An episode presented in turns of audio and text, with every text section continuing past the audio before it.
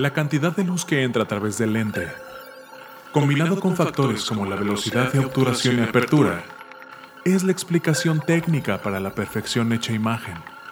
La posición, encuadre de la cámara y el clic son determinados en un instante. Todo ejecutado por un imperfecto ser humano. La sinergia de artefacto y energía viva lo convierte en un momento irrepetible de la historia y de nuestro paso por este mundo. El poder de la fotografía radica en detener el tiempo. Un instante. Enfoque irresponsable. Con Mindy, en Irresponsable TV. Hola, ¿qué tal amigos? Me da mucho gusto poder estar aquí otra vez en enfoque responsable y que todos ustedes me estén escuchando una vez más. Yo soy Mindy y en esta ocasión vamos a hablar de lo que es la profundidad de campo. Anteriormente ya, la, ya habíamos usado este término cuando hablamos de lo que era el triángulo de la exposición, pero pues ahora vamos a profundizar más el tema. Eh, ¿Qué es la profundidad de campo? ¿Cómo nos afecta? ¿Y por qué es importante? Bueno, pues este es uno de los elementos claves para poder componer nuestra fotografía, ya que está relacionada con la nitidez de esta misma y nos puede ayudar a generar distintas atmósferas o también podemos usarla para poder poner atención en un solo objeto. En sí, ¿cómo podríamos explicar lo que es la profundidad de campo. Bueno, pues este se puede decir que es el espacio de la imagen que está relativamente nítida y enfocada. La distancia entre los elementos más cercanos y más lejanos y que se ven en, foco. Y bueno, pues se dice que mientras haya más objetos enfocados, eh, hay más profundidad de campo y viceversa, si tenemos menos objetos en foco, tenemos menos profundidad de campo. Es decir, como eh, seguramente alguna vez han observado donde hay fotos de paisajes, por ejemplo, ¿no? Imagínense dos fotos iguales, pero en una pueden observar todas las montañas y los árboles, tanto como los pajaritos y un osito que ande por ahí, súper enfocados. Ahí vamos a tener muchísima profundidad de campo, pero en la siguiente foto, aunque sea el mismo paisaje y tengamos los mismos elementos, tal vez simplemente el oso que andaba por ahí va a ser el único que se va a ver totalmente nítido y las montañas, tanto las montañas como estén, están lejos, se van a ver menos enfocadas, tanto como los árboles que están más cerca. Pero ¿cómo sucede o cómo podemos lograr esto? Bueno, pues para la profundidad de campo usamos dos factores.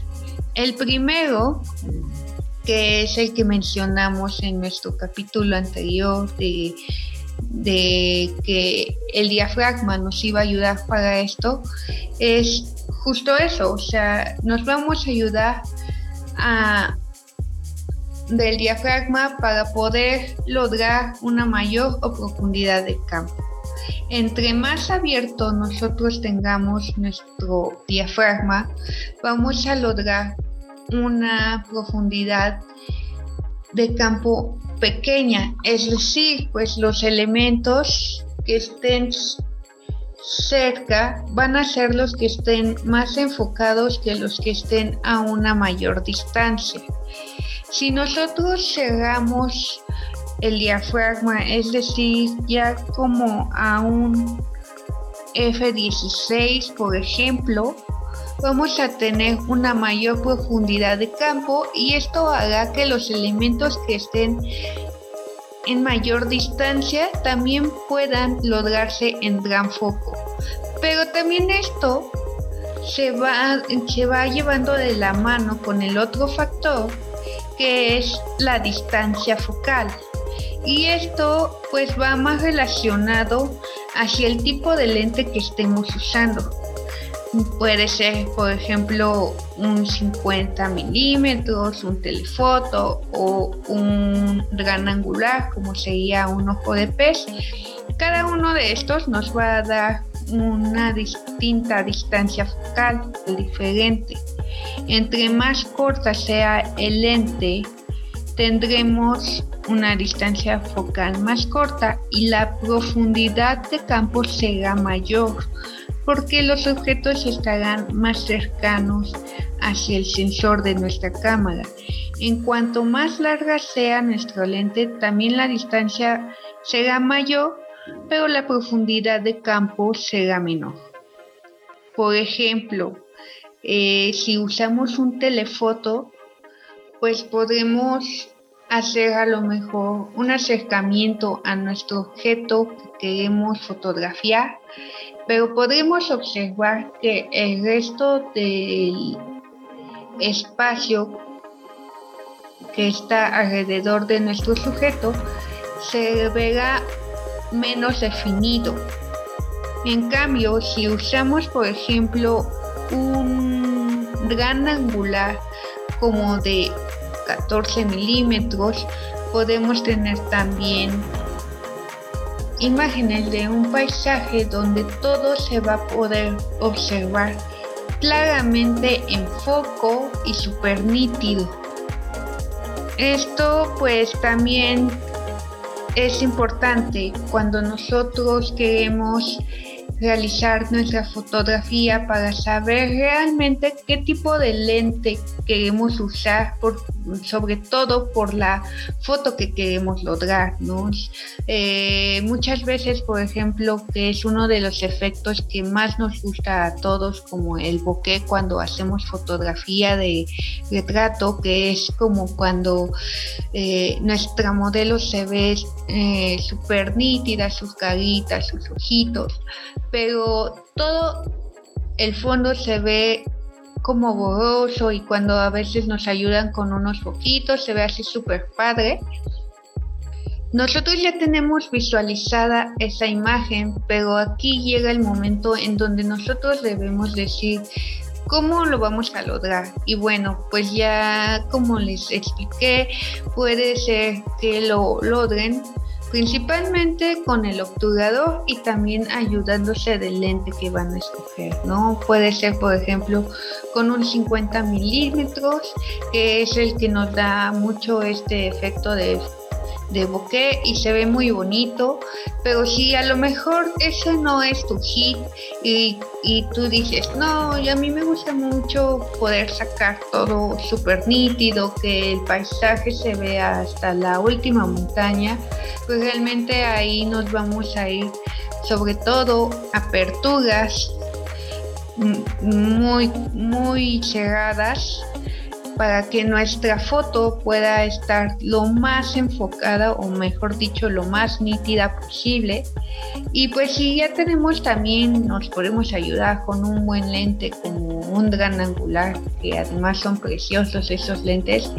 Pues ya tendrías como los dos factores que ayudan a una perfecta profundidad de campo entonces, esta es la manera en la que nosotros podemos empezar eh, a componer nuestras fotografías, desde visualizándolas, cómo queremos, eh, qué queremos proyectar y por qué no. O sea, mm, por qué queremos, por ejemplo, ponerle el foco a un solo objeto habiendo tantos y cómo es que lo vamos a lograr. Eh, incluso pues Claramente también la profundidad de campo nos ayuda a dar un mensaje como en las fotografías también de campaña que a veces muchas veces se usa cuando ponen eh, muchas botellas por así decirlo y solamente se ve enfocada una pues ahí también eh, la, nuestra mirada, la mirada del espectador, de nuestro público se va directamente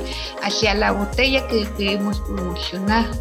Entonces, por eso es importante entender eh, un poquito lo que es la profundidad de campo, que pues como ya vimos puede sonar como muy agredada, pero realmente es tener en cuenta estos dos factores cómo nos van a afectar y estar haciendo práctica y práctica, como les he dicho en todo, porque esto nos va a ayudar a poder ver la diferencia entre cuando tengamos una apertura más abierta o una apertura del diafragma más cerrada y cómo es que afecta en nuestras fotos.